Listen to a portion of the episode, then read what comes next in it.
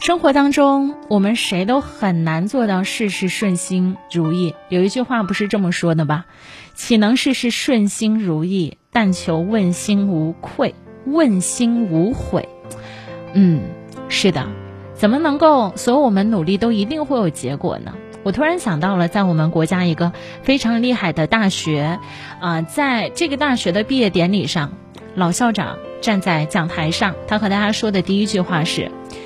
在座的各位同学都认为努力一定会有结果吗？同学们高声喊：“当然会了！我努力，我明天的未来一定会更好。”老校长摇了摇头说：“不，从你们即将走出校园的这一刻，我要让你们变得更清醒一点。今天我要告诉你们，不是你所有的努力都一定会有结果的。”那些学生突然。呆住了，在想：哎，这个老师是来给我们泼冷水的吗？还是啊，他是一个悲观主义者？其实并不是的，他只是让这些孩子们更加认清现实，并不是你所有的努力 都一定会有结果的。让我们心烦意乱的，也从来不是已经失去的东西，而是我们不肯放下的执念。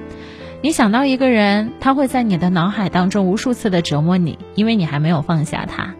你想到一件事情，一个工作机会，它一直在你脑海当中晃晃悠悠，你在不断的自责，为什么我还没争取到它？也是因为你放不下这个执念。要知道，如果把过往的得失埋在今后的生活土壤里，这是对你自己很大的不负责。特别感谢在我直播间的朋友啊，熊猫洗头啊啊，一直在帮我解释为什么大家看到的我是穿了一个长袖的冲锋衣啊，看起来很冷的样子。大家都在说今天东莞不是三十八度吗？谢谢你为我解释。茫然半生说说放下又何尝容易？对，这句话听起来容易，做起来难。我很赞同你的观点，但如果我们都不试着去做。去尝试的话，那它对于我们来说，永远都像天书一样的存在。